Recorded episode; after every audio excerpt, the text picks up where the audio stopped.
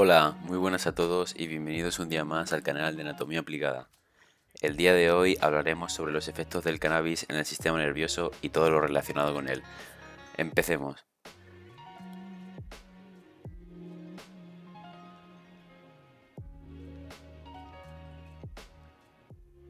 Como muchos sabemos, el cannabis, o también llamado marihuana o hachís, entre otros muchos nombres, es una droga depresora del sistema nervioso.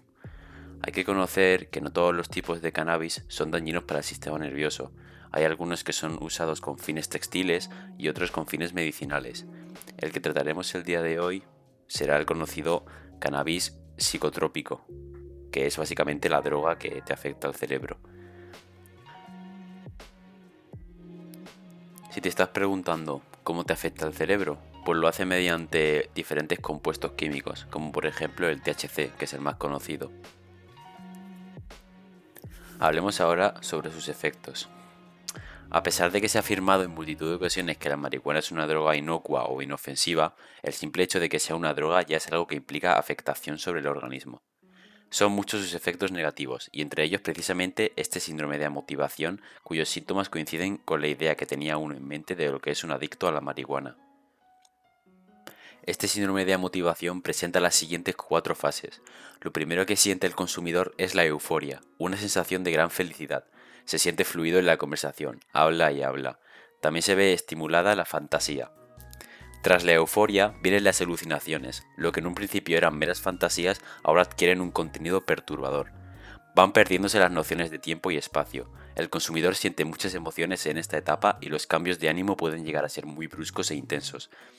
Si se ha tomado marihuana con alcohol, esta fase adquiere mayor intensidad.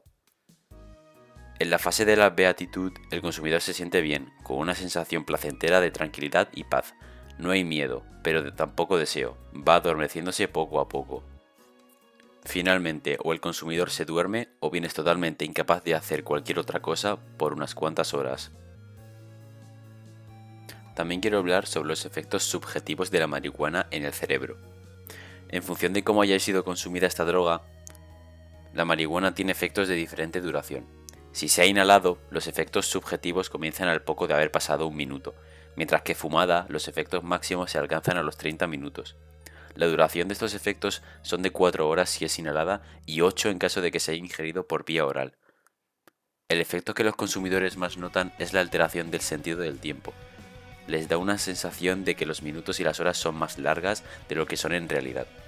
La marihuana ejerce efectos sobre los centros de la audición del sistema nervioso, algo que se evidencia en un aumento de la sensibilidad auditiva y una apreciación más viva de la música por parte de sus consumidores.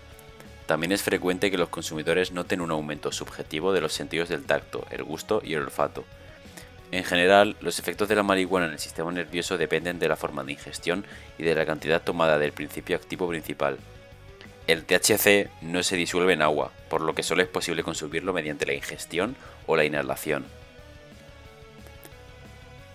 Por muy guay y bonito que se vea, y por mucha tradición que tenga la marihuana, no deja de ser una droga y como tal induce efectos sobre el sistema nervioso, algunos muy serios. Los consumidores de esta sustancia pueden mostrar comportamientos sumamente peligrosos, tanto para ellos como para los demás, en función de diferentes factores como la cantidad de THC ingerida y aspectos de personalidad.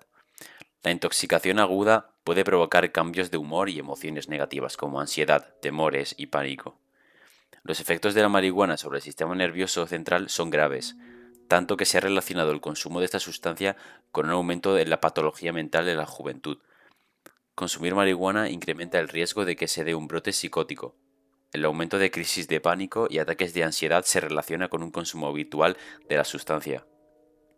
También es importante mencionar los efectos producidos sobre el desarrollo cerebral. Algunos de ellos sugieren que el consumo habitual de esta droga durante la adolescencia está asociado con alteraciones en la conectividad y un menor volumen en ciertas regiones específicas del cerebro implicadas en funciones ejecutivas importantes, como la memoria, el aprendizaje y el control de los impulsos.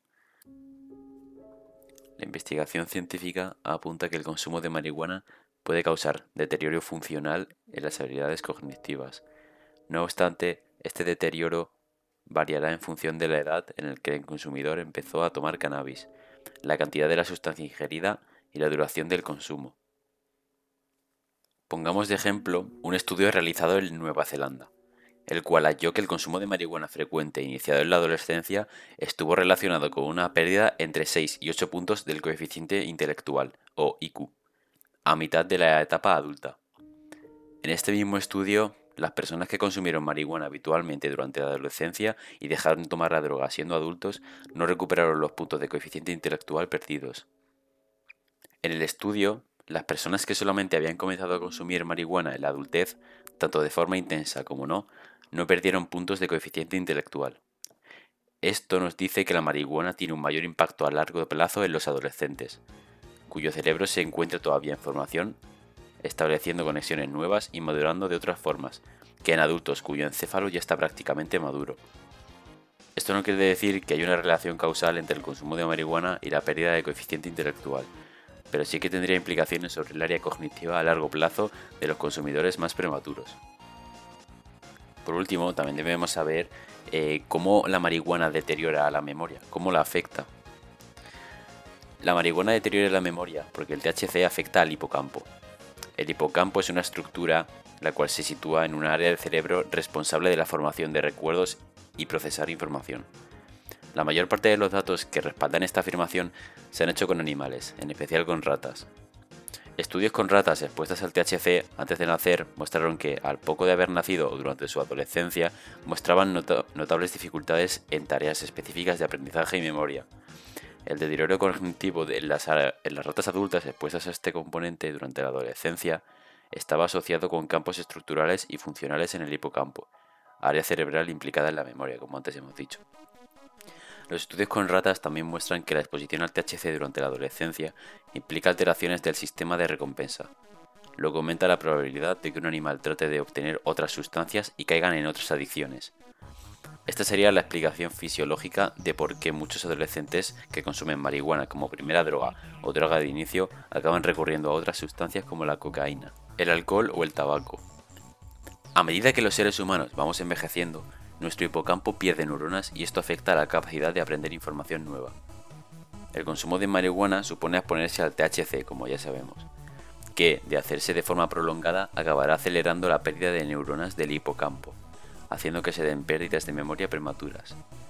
En un estudio con ratas expuestas a THC todos los días durante 8 meses, lo cual equivale a un 30% de su expectativa de vida, mostraron una pérdida de células nerviosas a los 11 o 12 meses equivalente al de ratas del doble de tamaño que ellas que no habían sido expuestas a esta sustancia.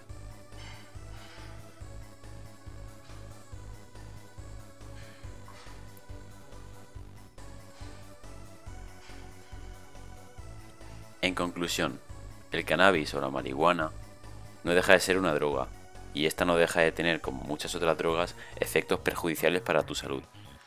Por muy bonita que te la vendan, al principio puede parecer que simplemente es una sustancia no dañina que te hace alucinar un poco, pero a largo plazo hemos visto que tiene efectos muy perjudiciales, sobre todo relacionados con el sistema nervioso y a la memoria. Espero que, gracias a lo que acabáis de escuchar, el día en el que os ofrezcan un porro os lo penséis dos veces si realmente os va a valer la pena o no.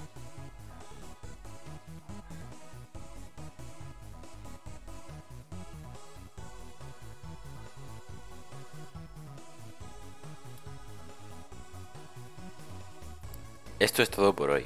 Muchas gracias por haberme escuchado en el podcast del día de hoy. Nos vemos otro día. Hasta luego.